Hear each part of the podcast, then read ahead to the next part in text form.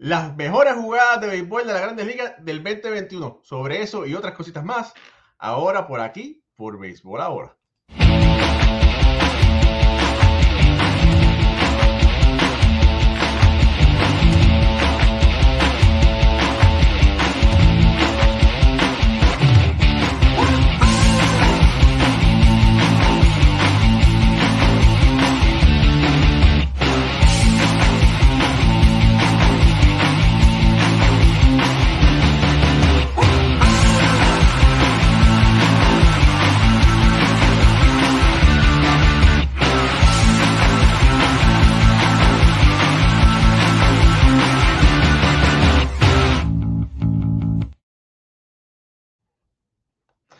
Buenas, buenas noches, familia del béisbol. Bienvenidos a otro programa más de béisbol entre amigos por aquí, por Béisbol Ahora. Mi nombre es Raúl Ramos. Me acompañan, como de costumbre, Jorge Colón Delgado y Alfredo Ortiz desde Puerto Rico. Familia, buenas noches. Llegó Santa Cruz. Nos queda fin de año y los Reyes Magos. Saludos, Jorge y Alfredo. Saludos Raúl, saludos Alfredo, contento de estar con, ustedes nuevamente y, un abrazo y una felicitación con todo mi corazón para todos nuestros oyentes. felicidades en, esta, estos días, ¿verdad? Este, festivo y muchas gracias a todos por estar en sintonía con nosotros y, estar un día más dejándonos entrar a sus hogares.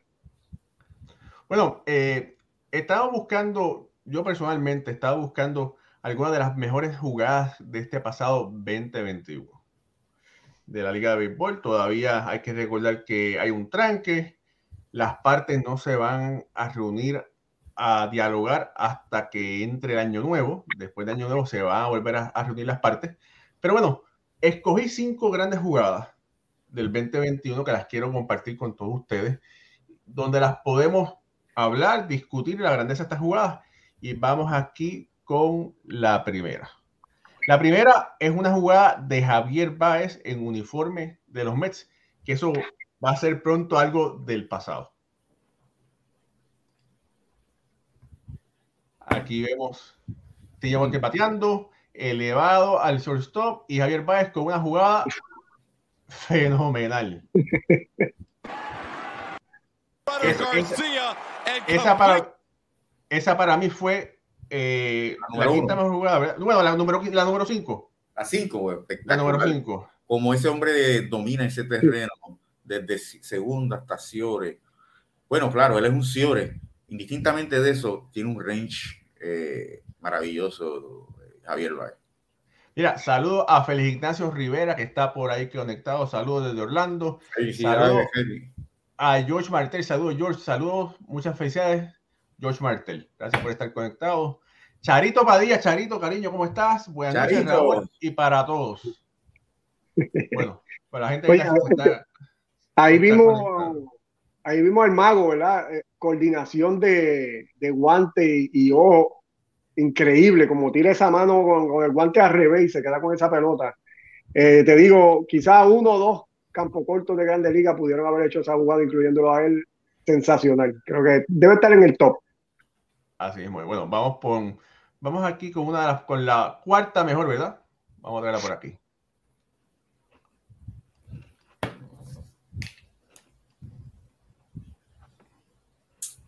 Vamos a traerla. Es una jugada de los eh, del equipo de Texas contra el equipo de eh, los Astros de Houston. Vamos a traerla por aquí. Vamos. Aquí vemos el lanzador Presley tirando. Mira dónde está Carlos Correa. Salió del Chore y se posicionó en la segunda base y sacó al hombre de agua increíblemente. Eso, eso es. Eh, tú tienes que tener como un sexto sentido. Tienes que tener un, sexto sentido porque esa bola iba para otro, para otro lado totalmente. Increíblemente la cogió. Lo que pasa también es que el hombre, además de filiar tanto, tiene, un, tiene una escopeta por el brazo. O sea, tenías que tener un brazo como el de Carlos Correa para en esa jugada tan incómoda sacar en primera. claro, mira. Mira, y tira fuera de, y fuera de balance que, mira, por ahí. Mira eso. Segunda, Juan. no hay más nada. Una escopeta. Y después para terminar el juego. Ahí los dejo. Uno las rayan desde la segunda base. Sí, vamos a lo que vamos, de verdad que el tipo es un caballo. Mira, saludos por ahí a Adolfo Díaz, que está conectado desde ah, Managua. Saludos, Adolfo. Saludos. Ana López, que está conectada por ahí. Saludos. Mañana. Felicidades. Luis Alberto López López.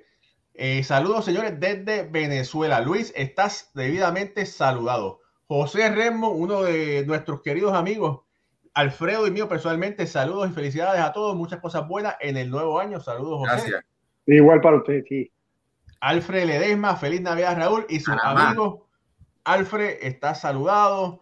Tom Van Heinen, hay que, cuando uno va a tomar hay que pedirle la bendición, porque Tom Van Heinen yo creo que escribe hasta dormido, uno de los grandes escritores de béisbol del Caribe. Tom Van Heinen está conectado.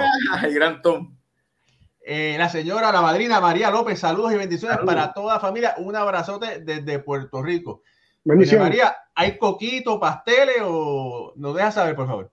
Aníbal Candelario está conectado desde Puerto Rico. Mario Rosario dice: Felicidades en estas navidades y año nuevo, salud, bendiciones y cosas buenas desde Hormigueros, Puerto Rico. Gracias, Mario. Saludos, Mario. Mira, antes que, vayamos, eh, que vayas a la próxima jugada, tengo que compartir el, mi sentimiento cuando en estos días veo un fanático que se que entra a la, a la transmisión de Managua, Nicaragua.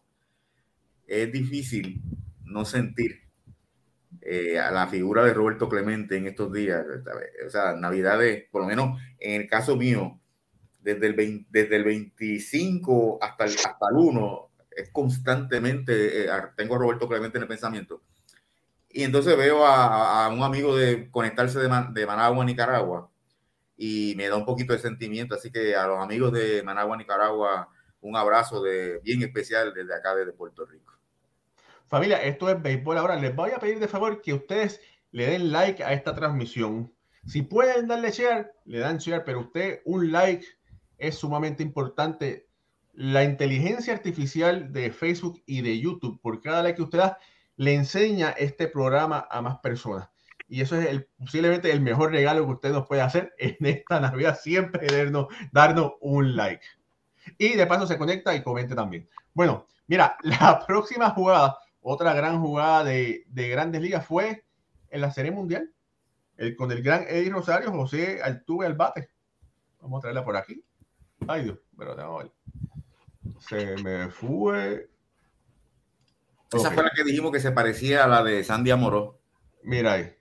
José Altuve al bate, a lo profundo, Eddie Rosario buscándolo. ¡Y ya! El galletazo. Sí, me recuerdo, me recuerdo que dijimos, ese que se parece a la de Sandy Amoró en la serie con los Brooklyn Dodgers, que le cogió ese batazo a Jody Mayo. Muy parecida esa jugada de Eddie Rosario, espectacular.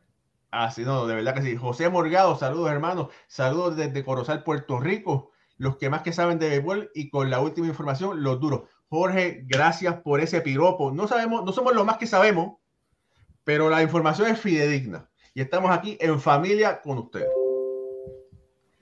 Eh, fíjate, esa, yo quiero ver esa jugada de Di Rosario otra vez porque de verdad que es una, es una de esas super jugadas que, que, es para la eternidad. Siempre que va a haber una serie mundial, esa jugada va a salir. Vamos a verla.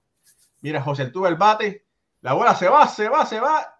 Y Eddie Rosario dice: No, Nacarile, aquí está. Y no hay más nada. Lo dejó ahí. Oye, como disfruta esas, esas jugadas nuevamente, la puede ver un montón de veces y es como si fuese la Ahí está. Mira, saludos. Mira, la otra que faltaba, Lupita, Padilla, saludos a cenar aquí viendo. Ay, Lupita, yo sabía que estabas por ahí perdida. Qué bueno que te conectaste. Provecho, buen provecho. Provecho. provecho.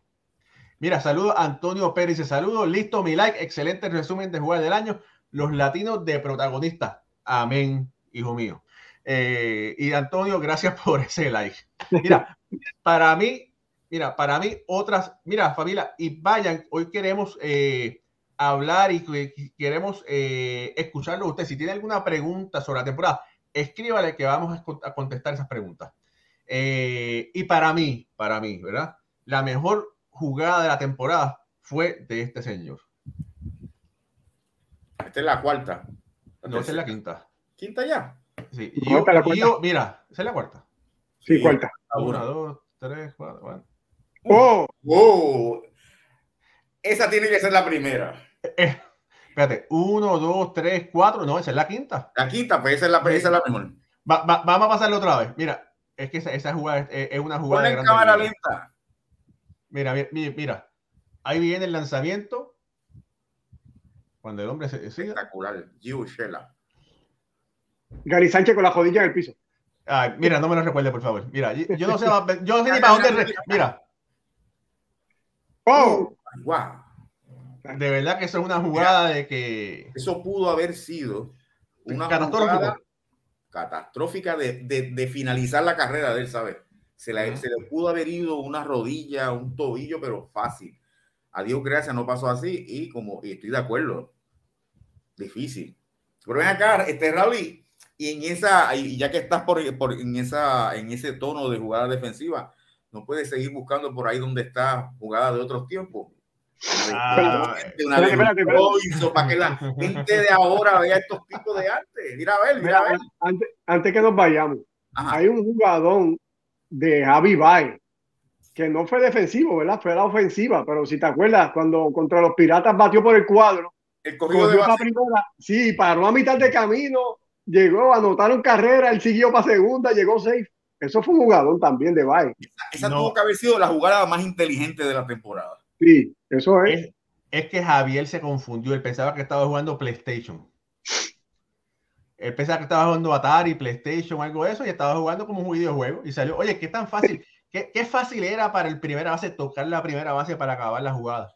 Yo no sé, Alfredo, yo me recuerdo cuando yo tenía a los muchachos que estaban jugando, que yo los dirigía, yo les decía a ellos, cuando usted está en su posición, si batean por mí, ¿qué voy a hacer? Correcto. Eso es lo que yo le decía a los niños desde pequeño. No pienses cuando tengas la bola. Tienes hombre en primera, si batean por ti, ¿a dónde vas a tirar? ¿Cuántos sábados hay? Y así fue que yo fui este, educando a los nenes para, que, para evitar eh, estas jugadas, errores mentales. Porque muchas veces, como pasó con ese de Pittsburgh, que no pensó si batean por mí, ¿qué voy a hacer? Sino que cuando batí tenía la bola, ahí fue que empezó a, a, analizar la jugada y este salió mucho más inteligente. Mira, por aquí, mira, Adolfo Díaz dice, hola, don Jorge, tiene mucha razón. ¿Cómo olvidar el gesto humanista, solidario y hermanable de Roberto Clemente? Acá nos da mucha nostalgia, por eso los nicaragüenses los hemos reivindicado presente. Muchas gracias, Adolfo. Gracias, gracias por esas palabras. Dice por aquí, vamos, mira, Antonio Pérez dice, esa jugada de Gio me hizo recordar la jugada de Jeter cuando se lastimó la cara con un asiento de las tribunas. la adrenalina le hizo dar el 200% de esa jugada sin importar riesgo. No, óyeme, yo pensaba, yo pensaba que Gio se iba a, bueno, iba a decir otra palabra, vamos a decir, se iba a descalibrar. Porque lo, lo, lo, cacharon en el, en el dogado. No, la velocidad. Sí, y esa jugada de Jeter también fue bien difícil. Sí, esa fue 2004. La de esa, esa, jugada fue bien difícil. Lo que pasa es que no fue la de Jeter fue con la verja y se va por encima. Este va bajando escalones. Sí. O sea, se va como, como con un hoyo. Eh.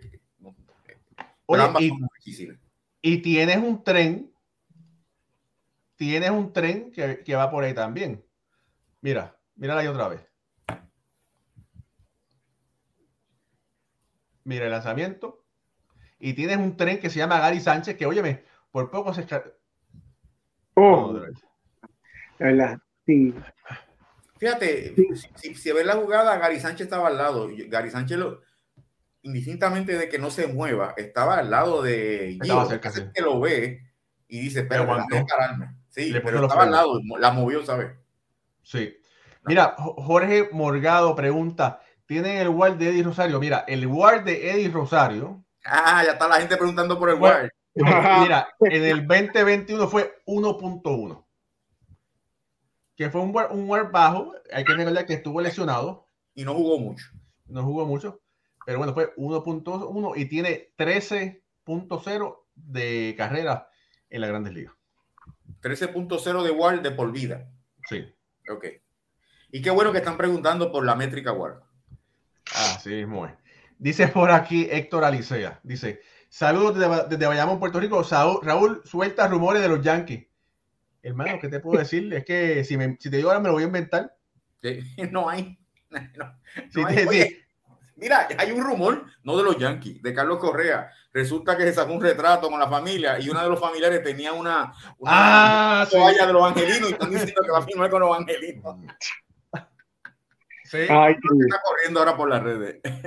Ah, mira, saludo a don Álvaro Uchela. Dice: Hola amigos, ese día estábamos mi esposa y yo en casa y al ver esa jugada nos pusimos a llorar pensando lo peor. Gracias a Dios no fue nada grave. Ay, ay, don Álvaro. Nosotros Gracias. también, don Álvaro. Es una, jugada espectacular. Muchos saludos a usted y su señora. Gracias por ese gran comentario, de verdad que eh, muy, muy ameno y, gracias por compartirle con nosotros. Raúl y Alfred, Alfredo, ponemos la jugada de Gio Uchela y el papá de Gio nos, nos, comunica con nosotros. Solamente se ve eso aquí en béisbol entre amigos. Oye, Raúl, consíguete la de Jeter, si la tienes ahí de casualidad para verla. Tengo que buscarla. Tengo que ah, no, es, no, la, la, ponemos, es que hay que hacer un procedimiento, no es tan fácil. pero... El mío sin queso, el mío sin queso. para llevar, para llevar. Para la próxima, para la próxima, para la próxima, para la próxima. Ah, jamón de pavo. No, no, pero gracias, a usted. Gracias felicidades. Un honor tenerlo aquí en el programa. Bueno, mira, Héctor, mira, lo último que yo me enteré de los Yankees, lo último, lo último que yo me enteré de los Yankees es que estaban bien interesados en Freddie Freeman. Mm. Le hicieron, le habían hecho oferta, estaban intercambiando números pero se espera que Freddy Freeman firme con los Bravos, pero estaban seriamente interesados en Freddy Freeman. Ahora, para, para firmar a Freddy Freeman tienen que darle un gran contrato por encima de lo que los Bravos le vayan a eh, ofrecer. Y eh, están los rumores del contrato de Aaron Judge. Aaron Judge está en su último año de contrato. Se especula que los Yankees lo van a firmar a una extensión de contrato entre 30 a 37 millones por temporada. Por seis años. Y bueno, y sinceramente los Yankees tienen que hacerlo. Eh, George es el hombre franquicia. Eh, no, yo creo que no lo han hecho porque no hay espacio en la nómina, ¿verdad? La nómina, los Yankees no se fueron de los 208 millones de dólares. Están esperando a ver si en, cuando se terminen estas negociaciones aumentan el espacio a unos 230, 240. Esos son los así los últimos, lo, lo último que me, que me he enterado, pero lo, he dicho tantas veces que no sé si tú, Héctor, lo escuchaste anteriormente. Sí, mira, eh, eh, perdonen que no tenga la vista fija a la, a, la, a la, cámara, es que estoy buscando el mensaje de, que envió Omar relacionado a, a, su divorcio con, de, su esposa.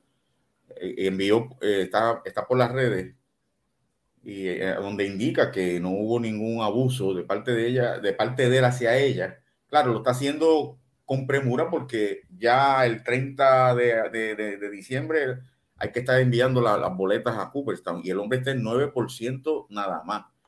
A ley de 4 para salir de la papeleta.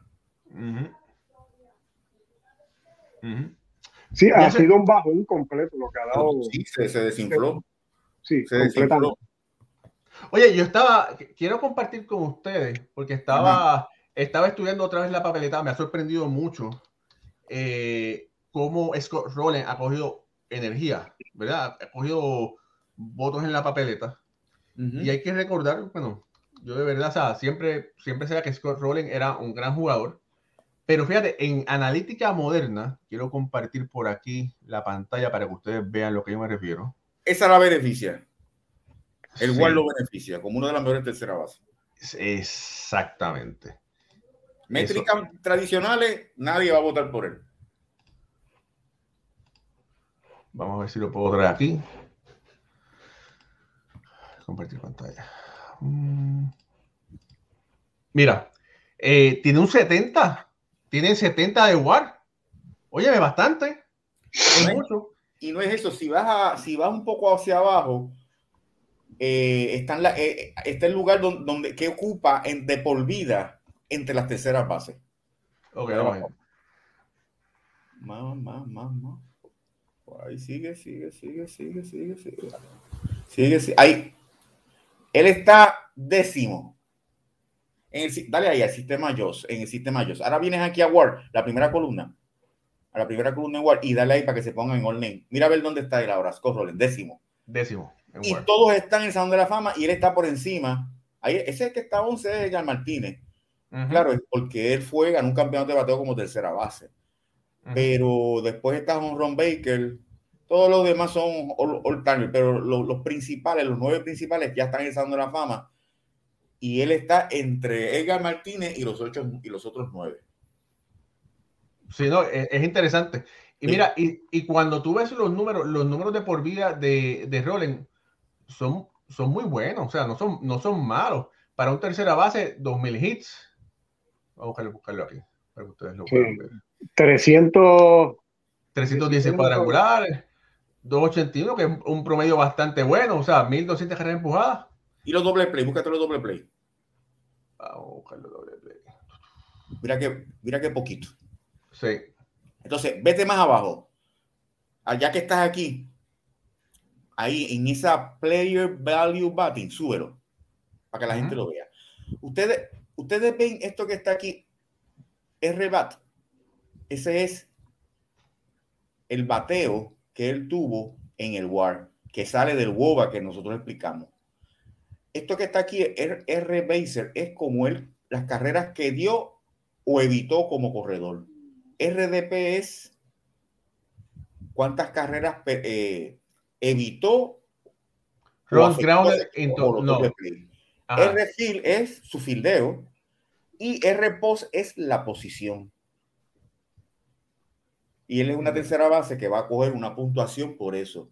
Y eso, con falta, falta un dato más ahí, pero que no tiene mucho, mucha relevancia, y eso es lo que te da igual. Por eso es que cuando a veces hablamos aquí en el programa, Sí, pero él se lo gana en tanto, pero, pero no lo hace, pero batió para mucho para doble play. Es porque lo estamos cogiendo de ahí, de esa, de esa, esa tabla, player value batting, y te lo das rápido.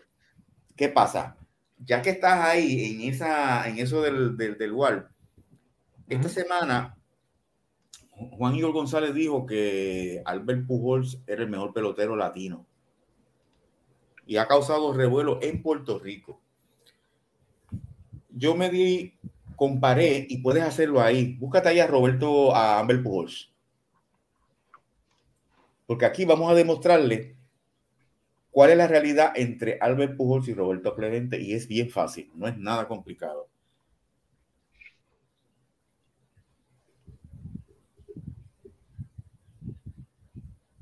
Dime, dime, Jorge. Lo cogiste, Albert Pujols, ponle la pantalla. Ah, discúlpame. Ok, ahora, vas ahora baja, baja, baja la pantalla. Vas poquito, poquito, poquito, baja, baja, baja, baja, baja, baja, baja. Sigue, sigue, sigue, sigue, sigue. Ahí, compare, donde dice compare. Ah, espérate un momento, Jorge. Tenemos a Pucho Barrio en este momento desde Santurce, donde el juego lo tenemos en vivo. Vamos a darle un minutito a Pucho, nuestro amigo. Pucho. Dímelo, Raúl. ¿Qué pasa por ahí en ese Bison? ¿Cómo está la cosa? Ya, tú sabes, ya, ya se acaba de. Ahora mismo se acabó el juego, ganó Santurce eh, 3 a 0 frente a los criollos de Cagua. ¿Cuántos hits con esto Cagua? 6, 6 y 6, los dos dieron 6 hits. 6 y 6, 3 a 0. Entonces, Pero pues, Cagua estuvo, estuvo tirando nojitas hasta la quinta. ¿Caguas a Santurce? Caguas a Santurce. ¿Y Adalberto Flores fue el, el pitcher ganador? él, él, el inicio de lo dejó, salió del juego 0 a 0. Y Fernando Cruz. Eh, Fernando Cruz cerró, tuvo la. Y no le hicieron carrera. No le hicieron carrera, cinco picheos salió. Cinco picheos. Rapidito fue hoy.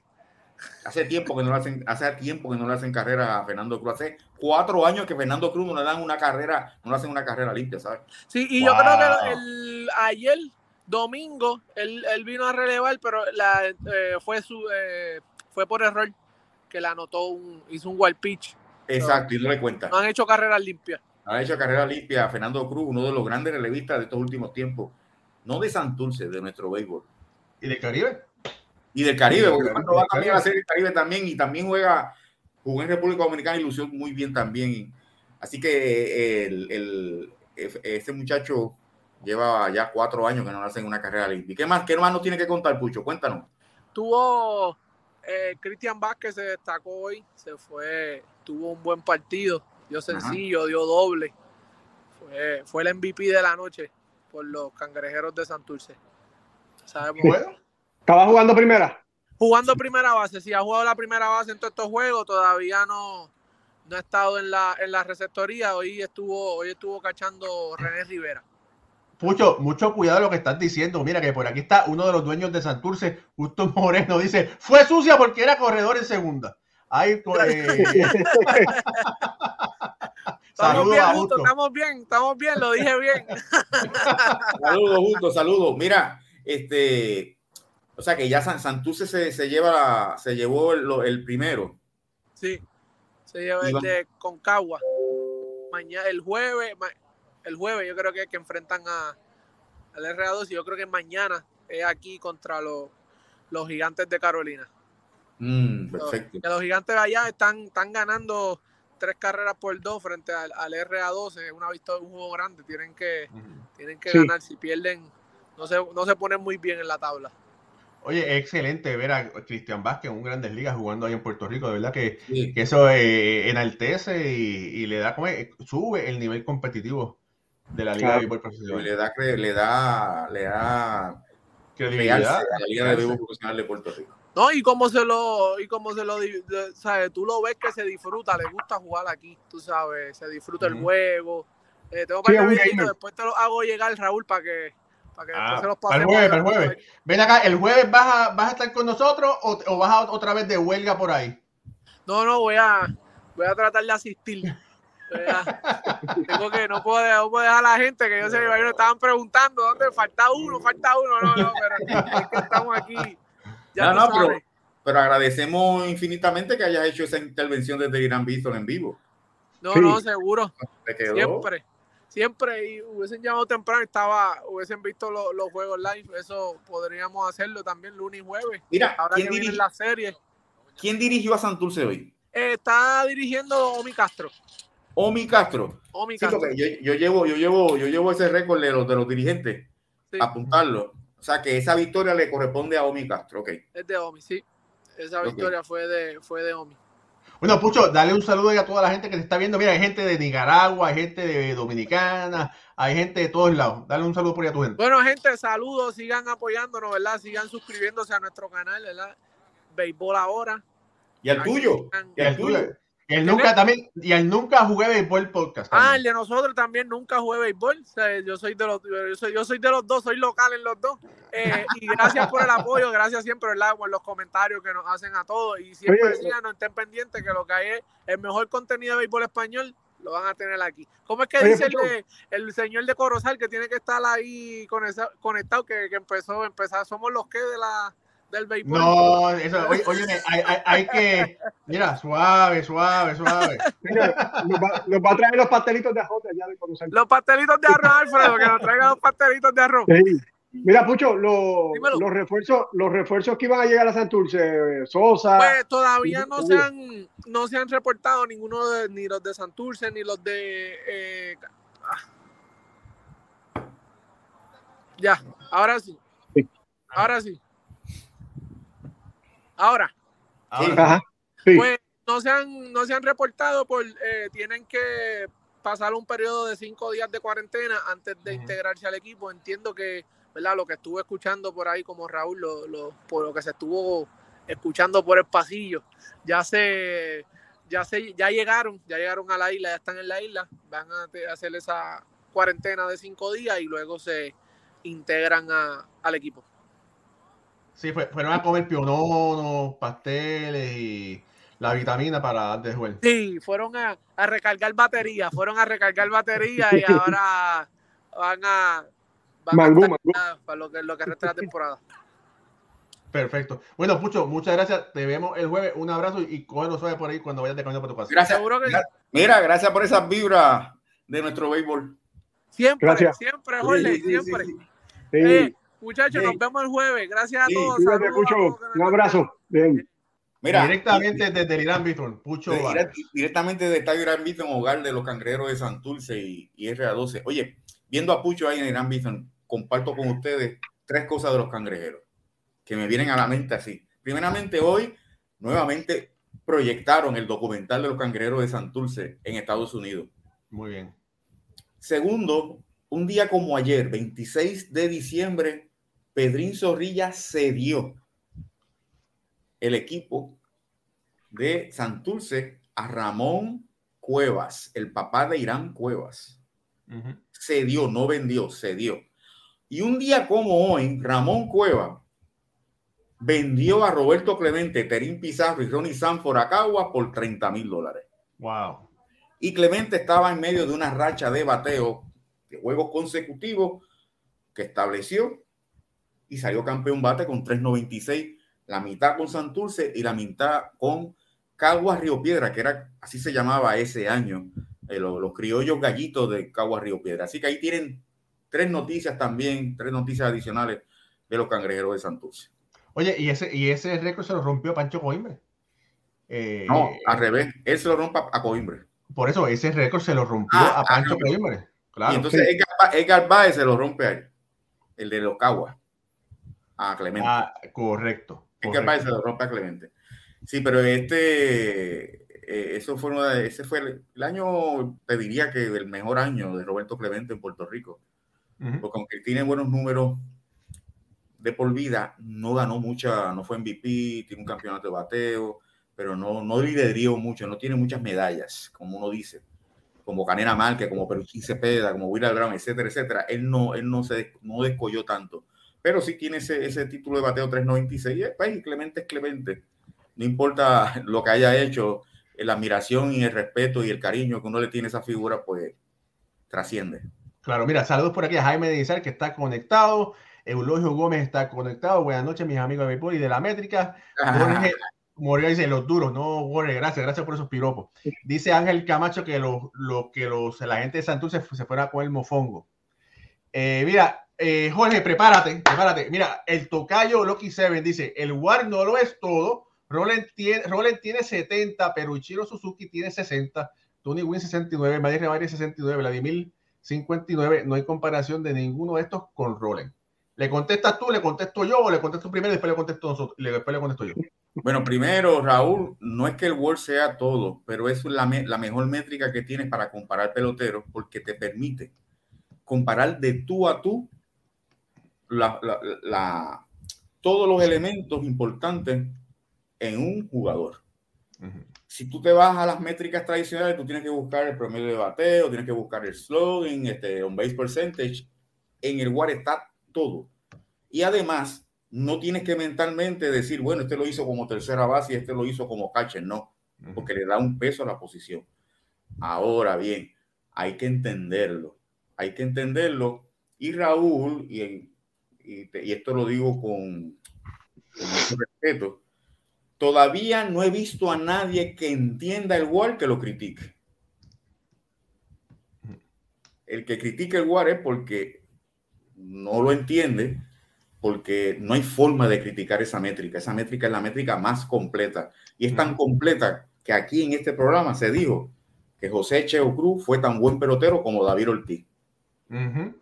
Y dice, pero ¿cómo es eso? Pues ¿cómo es eso? Que David Ortiz es un jugador unidimensional batea nada más. No corría, no filiaba, bateaba mucho para doble play.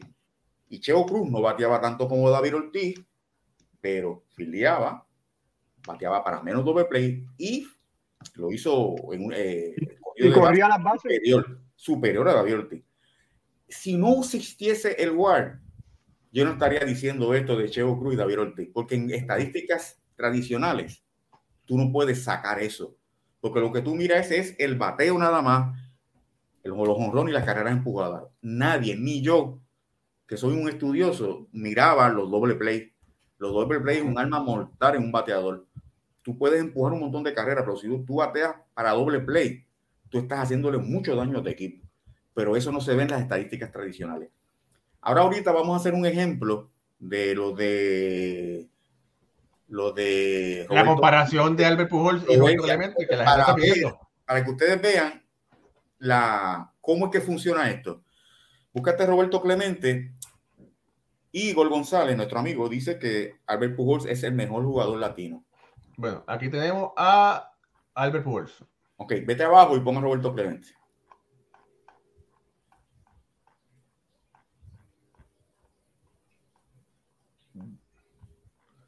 ¿Dónde lo pongo? Donde dice compare, donde dice compare. Compare. Tiene que estar en el medio, en el medio, en el medio.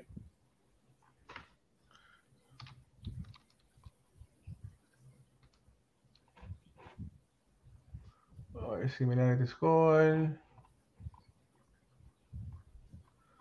Esto es en vivo, aquí no hay cortes y todo está. No, no, está, bien, está bien, lo está haciéndolo bien. Ok, con, eh, Ahí, a Roberto Clemente ahora. Familia, estamos en la página Baseball Reference. Si usted va en Baseball Reference, usted puede hacer esto, usted mismo puede comparar diferentes jugadores. Sí, ese es gratis, ese servicio es gratis. Ahora tráelo a los dos. Compare. Mira qué pasa. Vamos a ir a, a la parte que dice value, ¿verdad? Value, ahí está segundo. bájalo un poquito. Ahí. Yo pensaba como Igor González. Y, y yo lo dije en este programa que el mejor pelotero era Albert Pujols. Cuando Igor lo dice, y como yo desde dos meses para acá pude descifrar el WAR, comparé a Clemente con Albert Pujols. Miren esto. Bateando, Pujols obviamente lo supera. Base, Clemente supera a Pujols batió para menos, mucho menos doble play. No afectó a su equipo en doble play. Mira, menos 43 Pujols. Filiando. Ah, ¿Cómo? Perdóname, dime. No, no, hay que recordar que el récord de doble play en la, historia de las grandes ligas lo tenía el Pujols. Filiando, 205 carreras, Pujols 138. En la posición, Clemente jugó una posición más difícil. Ahí está, se refleja, menos 102 y Pujols menos 171. Por eso es que los dos están en un WAR muy similares, 94.8 y 99.6. ¿Qué pasa? Podemos decir y podemos estar de acuerdo todos que Pujols fue mejor bateador, pero con esa gráfica, con esos números, no fue mejor jugador en total que Roberto Clemente. Roberto Clemente fue un jugador más completo. Ahora bien, la llave que falta, la pieza, la pieza que falta. Esos números de Roberto Clemente, y es lo que yo no he podido aún descifrar y yo creo que no existe. Esos números de Roberto Clemente fueron con el picheo de su época. Los números de Abel Pujols son con el picheo de su época. Y el picheo de la época de Pujols es superior al de Roberto Clemente. Y estoy hablando nada más en el bateo, porque lo demás se corre y se filea igual. Pero en el bateo es la única duda que tengo de que Pujols lo hizo eh, eh, en, un, en, un, béisbol mucho más competitivo que Roberto Clemente. Y si hay un muchacho, el, el, el, muchacho Loki Seven, Loki, el que abrió. El, tocayo, el tocayo. Jorge Loki Seven, que se llama, ¿verdad? Raúl, Raúl, Raúl. Raúl Loki Seven. Entonces, ¿qué pasa, Raúl? Que cuando tú ves, ves como nosotros podemos ver de inmediatamente en qué supera qué cada uno. Tú no puedes hacer eso en las, en las métricas tradicionales, porque tendrías que buscar muchos papeles y se te va a quedar de seguro, se te va a quedar los doble play. Tú no vas a tomar en consideración ni los doble play ni, que las, ni, ni, las posiciones defensivas que jugaban ambos. Sin embargo, esa métrica te da todo. Entonces tú, yo me lo dio todo, pero no quiere decir que esté, que esté escrito en una, en una piedra. Entonces yo pienso, Clemente jugó en los 60 y los 70 y los 50 y este jugó ahora. El picheo de este es más duro, el picheo de Clemente no era tan duro. Y ahí entonces tú tienes que llegar una, a una conclusión, pero tienes que analizar, pero la métrica igual no hay una métrica más completa para comparar jugadores que esa, que, que esa. Así que espero haber dado un poquito de luz porque no es tan fácil. Y también aprovechar y decir que, y repetir, que yo pensaba que Pujols era más, era mejor pelotero que Roberto Clemente hace, hasta hace tres meses atrás. Al verlo y compararlo con el WAR, sí es mejor bateador, pero no corría más, no filiaba más y batió para mucho más doble play que Roberto Clemente, afectando ese equipo. Y por eso es que están casi parejos en WAR. Gracias. Ahí está. Interesante, interesante la conversación. Lo que, mira, yo te voy a decir una cosa, Jorge y Alfredo yo estoy seguro que este tipo de conversación hay muy, muy pocos programas que pueden hacerla con la profundidad que, que se hace. Y aquí no hay estrella, aquí lo que hay es una constelación, ¿verdad? Aquí hay una constelación. Eh, yo de verdad que estoy muy contento, estoy muy orgulloso, estoy muy, agradecido que ustedes están aquí conmigo. Eh, Pucho se conectó un momentito. Ricardo está excusado, está creo que narrando un juego de Magallanes, no sé contra quién en Venezuela. Eh, eh, Angelito en Dominicana está ocupado. O sea, gracias, gracias a Papá Dios, los recursos que, que Béisbol ahora tenemos, que tiene, son top of the line, como dicen, como dicen los americanos. Tenemos al, al doctor Iván Rodríguez, que es el doctor de, de béisbol ahora que cuando ha, ocurrido una lesión, lo traemos y él explica esa lesión científicamente para que todo el mundo pueda entender lo que está pasando. Y de verdad que estoy muy honrado en tenerlos a todos ustedes. Oye, oye, Jorge, te iba a preguntar, ¿verdad? Ah. Ya que estás hablando del picheo, de la época de Clemente con la época de ahora, ¿en dónde podemos colocar la preparación física, la parte científica, ¿verdad? De, de ahora, comparado con lo que tenía disponible Roberto Clemente y los jugadores de esa época. No, no hay. Que, que la, la, medicina de ahora pues, es mucho mejor, la, eh, los peloteros tienen oportunidad de recuperarse más rápido de las lesiones y prepararse mejor físicamente. Sería un avance, sería algo positivo para los peloteros de ahora comparado con lo que tenían disponible antes. Que aunque es verdad que el picheo quizá, por las razones que ya hemos explicado aquí, es un picheo diferente. Un picheo diferente era, bueno, no tenían que enfrentarse a tantos lanzadores como ahora. No pero hay, sí. No hay forma de medir eso. No hay forma de medir eso. Yo, yo soy un estudioso de esto, de, comparar peloteros. Mm. Y lo mejor que puedo decirle a ustedes y a ti, Alfredo, es que yo creo que deberíamos, para ser justo, sacarlos por época. Sea, no mezclar la época de ahora con la época de Clemente y no mezclar la época de Clemente con la época de Roger Hornsby, porque es imposible que un habla Joy que un, Warner sean mejores que, vamos, que, que, que, que los que, que Luis Aparicio, por ejemplo, que, un, que, que, los Ciores de ahora, este, si vamos ahora con Git, el, Normal García Parra, Alex Rodríguez, y es la alimentación, el adelanto en la tecnología. Entonces, lo que pasa, lo que yo estoy en contra de decir, de, de, de, oír y de leer es que cuando yo veo que hacen un todo estrella, en Estados Unidos y ponen a Onu Warner en el esto, pero ¿cómo es posible que Onu Warner sea mejor que Kyle Ripke? Imposible. Imposible. y, Roger Homey no puede ser mejor que Roberto Alomar ni que Ryan Samberg. Entonces yo creo que deberíamos de, de, hacerlo por la era, la era de la bola muerta, la era de, del 1920 al 46, cuando estaban los blancos este, con la bola dura, y entonces de 47 que llegan los negros a las grandes ligas, los negros americanos y los negros latinos que elevan esa competitividad a un nivel nunca antes visto y se apoderaron de las grandes ligas. Si tú te fijas en los, premios, en esa década del 50, por cada premio que se ganaba un blanco, los negros se llevaban tres. Sí, las grandes ligas. Y esa era la calidad que le que, impusieron, la, que, que, inyectaron a, ese béisbol. Así que yo creo que lo mejor es no decir que este es el mejor de todos los tiempos. Por ejemplo, que yo lo he dicho y ahora me retracto. Lou Gehrig fue la mejor primera base en su época y Albert Pujols es la mejor primera base en esta época. Y así somos justos con Lugeri, somos justos con Albert Pujols. Mira, por aquí eh, Jorge Caraballo dice, son los mejores y el tocayo es un fenómeno de la analítica. Eh, Sam de la Torre, mira, Sam de la Torre, hermano, es uno de los coleccionistas más grandes de Iván Rodríguez. Dice, el grupo es elite del análisis. Gracias, Sam. Saludos. Eulogio Gómez dice, ¿es posible que Igor haya bateado más doble play debido a las lesiones que sufrieron las temporadas que jugó? Pues todo es posible. Mira, eh, Raúl Loki Seven, que fue la razón de esta de la pregunta, dice: Gracias por la explicación, señor Colón. Es cierto lo que dice Alfredo. Además, hoy no usan tablets, duermen mejor, ganan más, tienen nutriólogos, gimnasios, asistentes. Estoy de acuerdo con no mezclar las épocas. Pero, pero, Raúl, tenemos que estar abiertos de mente que a veces los peloteros que uno admira no necesariamente tienen que ser los mejores. Y a veces entonces viene la parte esa de la admiración y el fanatismo por cierto pelotero y empezamos a buscar, no, porque este tenía, porque este no, no tenía este, su, su, vitamina por la mañana y este no comía carne, no, no, no, ¿sabes? Eh, eh, este tomaba leche de cabra.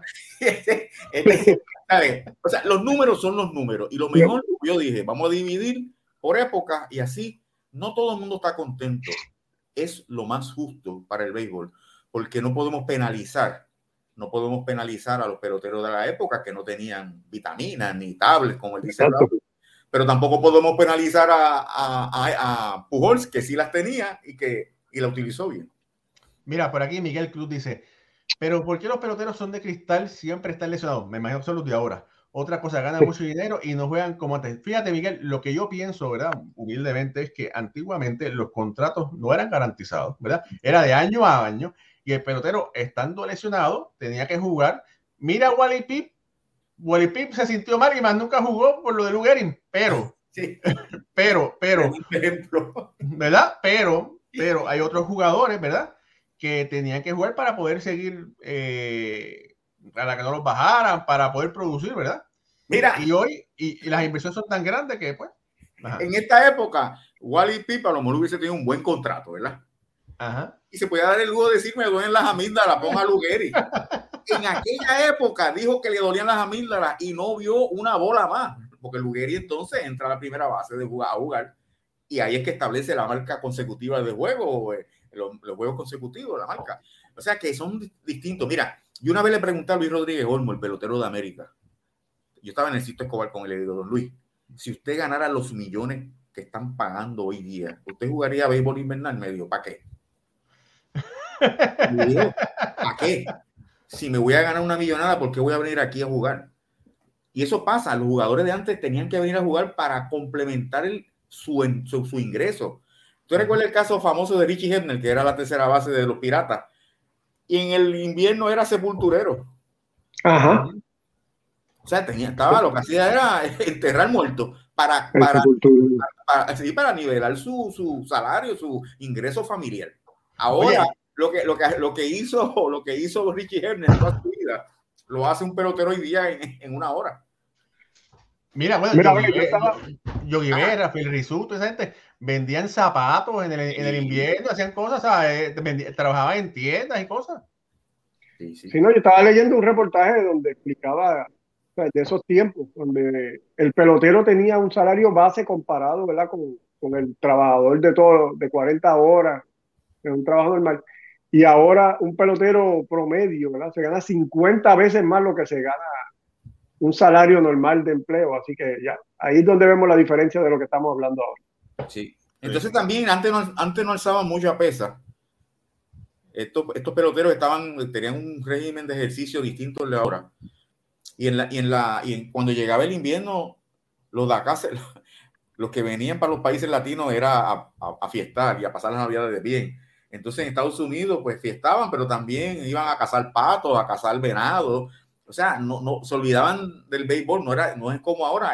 Carlos Correa, ya, Carlos Correa, desde ella empieza, desde ya empieza a entrenar.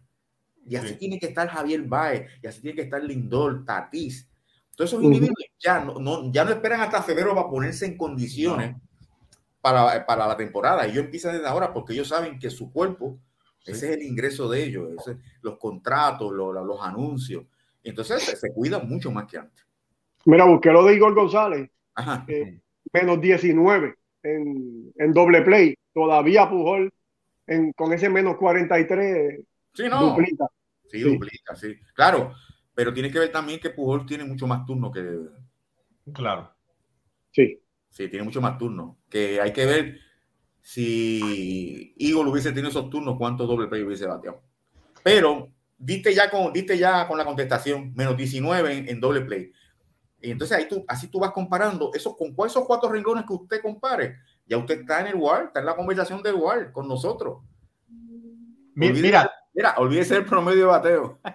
Mira, Tom Van Heinen dice que Gene Northrop ganó más mensualmente jugando para indios de Mayagüez del béisbol de Puerto Rico en el 65-66 que lo que ganó jugando para las grandes ligas en Detroit en el 65. Willie May cuando vino con Santos eran 10 mil mensuales. Willie May se ganaba 10 mil con pasajes para Nueva York. Todas las veces que tuviese que ir a Nueva York, había que pagarle porque le gustaba, él quería ver el juego ese de famoso del Army contra el Navy de fútbol. Y no se lo perdía. Entonces había que, eh, si se ganaba el premio de MVP, que se lo ganó, había que pagarle el pasaje a buscarlo. Que aquí fue que se enteró que, que lo seleccionaron MVP y tenían que pagarle también el hospedaje. Se hospedó en los apartamentos Carmen frente al Caribe Hilton y todavía están ahí. Yo fui allí. Lo que no sé dónde se hospedó, pero los apartamentos donde se hospedó Willie May aquí en Puerto Rico, apartamentos Carmen, frente al Caribe Hilton, está allí. Él iba caminando de cover. Interesante, de verdad que es sumamente interesante. Eh, Jorge Alfredo, el mira, dice por aquí, ¿cómo compara Clemente con Robinson? ¿Con cuál Robinson? ¿Con cuál Robinson? Jorge Caraballo está preguntando, eh, Jorge hermano, eh, ¿con cuál Robinson hay que, comparar? Tiene que ser Frank Robinson, Rayfield con Rayfield. ¿Puedes ponerlo ahí? Vamos a buscar. Vamos Jackie Robinson, oye, Jackie Robinson en segunda base. No, con Jackie Robinson, nada, no hay comparación. No hay comparación por el poco tiempo que jugó Robinson, pero sería interesante traerlo, ¿sabes? Si puede. Jackie Robinson jugó 10 años en las grandes ligas, Clemente jugó 18. Y eso tiene que haber afectado, o no tiene que ver, afectó el promedio de Jackie Robinson. Pero yo te voy a decir algo, Jorge. Jackie Robinson, si hubiese llegado a la grandes ligas a los 20 años. Aquí está. la comparación de Roberto con Jackie Robinson. Roberto batió más, claro está. Jackie Robinson corrió mejor. Robinson batió menos para doble play, pero por una carrera, pero los turnos al bate era la mitad. O sea, que hubiese, si hubiese jugado la cantidad de Roberto Clemente, hubiese jugado más. Roberto filiaba más. Hay un crédito, un plus 22 por la posición que jugó y un crédito en carrera para Clemente en la posición que jugó. Y el WAR, ¿cuánto es? 63, mira, 63.9 en solamente 10 años, 94.8. Hubiese sido interesante que Jackie Robinson hubiese jugado esos 8 años Ah, y además, y además, hablamos de tablets, hablamos de alimentación, hablamos de vitamina. Jackie Robinson es el único pelotero en la historia de las grandes ligas que jugó con esta condición. No podía contestar una agresión física ni verbal por dos años. Ya eso lo hace único. Así que cualquier historia que le hagan ustedes de que han querido atribuirle que este, que este abrió puertas, que este es Jackie Robinson latino, eso no existe, no hay, no, hay, no hay tal cosa. Para existir un Jackie Robinson latino, tiene que haber un, un latino que haya jugado en esas condiciones. No, no contestar una agresión física ni verbal por dos años. Y no lo hay. Y lo que han querido es con esto es minimizar algunas personas la, grandeza de, Jackie Robinson. Jackie Robinson cambió la historia del béisbol y cambió la historia de los Estados Unidos, pues con Jackie Robinson comenzó la lucha por los derechos civiles. Luego vino Rosa Parks y luego vino Luther King y luego vino Medgar Evers, pero el primero, el primero fue en esa lucha de igualdad entre los negros en Estados Unidos, fue Jackie Robinson. Cuando a Jackie Robinson lo firmaron, el papá de Will May le dijo, hijo, vas a jugar grandes ligas. Increíble. Le dio la esperanza, le dio esperanza a tanto negro en Estados Unidos que estaban destinados a seguir jugando en los fines de semana, aquí, allá, allá, ganándose una miseria. Eso fue lo que representó Jackie Robinson para el negro americano y que no me explico cómo no le dan más realce a la figura de Jackie Robinson, salvo. Se la, se la tratan de dar, se la tratan de dar, pero no, no arranca. 15 de abril, el único día. Eh, y más nada, y de Roberto Clemente se verá todo el año. Todo el año. Nosotros los latinos, eh, eh, en ese aspecto, nos llevamos al negro americano de Estados Unidos, el afroamericano. El, afroamericano tiene que comportarse como el latino con Roberto Clemente, que lo veneramos mensualmente Aquí todos los meses hay agua de Clemente. Pero en el caso de Jackie Robinson se ha ido disipando y se queda solamente el 15 de abril. Y, y si no, yo no estoy diciendo que los negros no hubiesen llegado a las grandes ligas, se hubiese atrasado la llegada de los negros a las grandes ligas si Jackie Robinson hubiese contestado una agresión física o una agresión verbal, porque hubiesen dicho, te lo dije que eran unos salvajes, no puedes traer a esa gente para acá. Por eso es que él tuvo que aguantar todo eso. Así es, de verdad que sí. lo que pasa es que aquí la, muerte de Clemente, esa muerte de, héroe, combinada con, con, su actuación como pelotero, pues se convierte en, una figura que es increíble, difícil de igualar. Sí, no, eh, y, de hecho, antes de, irnos, eh, eso siempre ha sido lo que yo he dicho para el retiro del Roberto Clemente. El error de haber, de, el, número de Roberto Clemente no se ha retirado porque, lo han comparado con Jackie Robinson. Si lo hubiesen, si se hubiesen ido por la trayectoria de decir, tenemos que retirar el número porque ningún atleta muerto en las condiciones que murió este hombre ya estuviese retirado. Pero al querer compararlo y empezar con, las, con, con estos eh, títulos de Jackie Robinson latino y que le abrió la puerta a los negros, ahí ya se acabó, se acabó el movimiento, el movimiento se detuvo y es muy difícil esa rueda ponerla a correr nuevamente. Eh, muy cierto, de verdad que sí. Y, pero bueno, vamos, vamos, a ver qué sucede. No me digas que nos vamos, chicos. Ahora que estoy yo, pero, pero mira, ¿cómo se llama aquello que daban a los carros antes? De, que tú le ponías el... Nitro, nitro. nitro. Nitroso, nitroso. Ah, nitroso, ah. no, pero este, muy interesante todo esto y yo sé que la, la, gente que está con nosotros ha disfrutado también esta conversación. Así es, familia, esto es Béisbol ahora. El mejor regalo que usted nos puede dar esta Navidad es darnos un like y háblele a su amigo, a su amiga que le gusta el béisbol, háblele sobre nosotros, ayúdenos a crecer, ayúdenos a llevar nuestro programa a otros lados, a otras amistades, a otros fanáticos, a otros fans de béisbol para que se convierta en parte de nuestra familia, de parte de esta comunidad de béisbol ahora. Mira, por aquí Raúl, lo que se el, el, iba a decir el tacaño, perdón, el tocayo. Dice, felicidades por su programa y por respetar las, las opiniones de todos en el programa de ¿Qué pasa MLB? No, chicos, no, pero es que el programa de ¿Qué pasa MLB son, son nuestros hermanos, pero, pero bueno, estamos aquí, nosotros respetamos todas las, eh, nosotros respetamos todas las opiniones, hablamos, eh, tratamos, no, mira, no es que queramos educar, pero queremos dar nuestro punto de vista eh, que entendemos que es válido sin ofender a otras personas, ¿verdad? Y si te podemos, como es, si te podemos llevar por el buen camino de la analítica, por el buen camino de la historia, perfecto. Y si no, pues nada, estás aquí hablando de igual con nosotros. Bueno, y siempre, y siempre, Raúl, que tengas una pregunta en confianza, la tira y yo, dentro de, de, mis limitaciones, me trataré de contestarte. Y si no tengo la contestación, la busco para el próximo programa. Pero gracias por, por la pregunta que hiciste del, del WAR. Y estamos aquí siempre a la orden.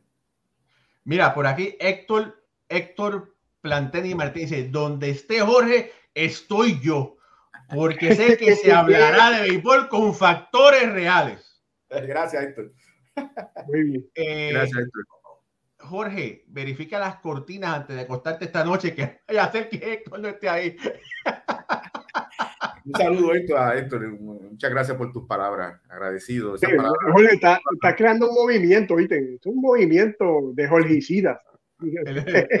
Eso es lo que queremos, eso es lo que queremos, que porque si se mantienen en, las en estadísticas tradicionales nunca van a entender por qué fulano dice esto o en Estados Unidos dicen lo otro. Y dicho sea de paso, antes de irnos, en Estados Unidos hay muchas personas que son, que no quieren saber de las métricas modernas, pero es porque no las entienden. Una vez tú las entiendes, tú descubres un mundo distinto. Y como yo dije antes de irme, si yo no hubiese descubierto el WAR, nunca hubiésemos sabido que Cheo Cruz fue tan buen pelotero como David Ortiz.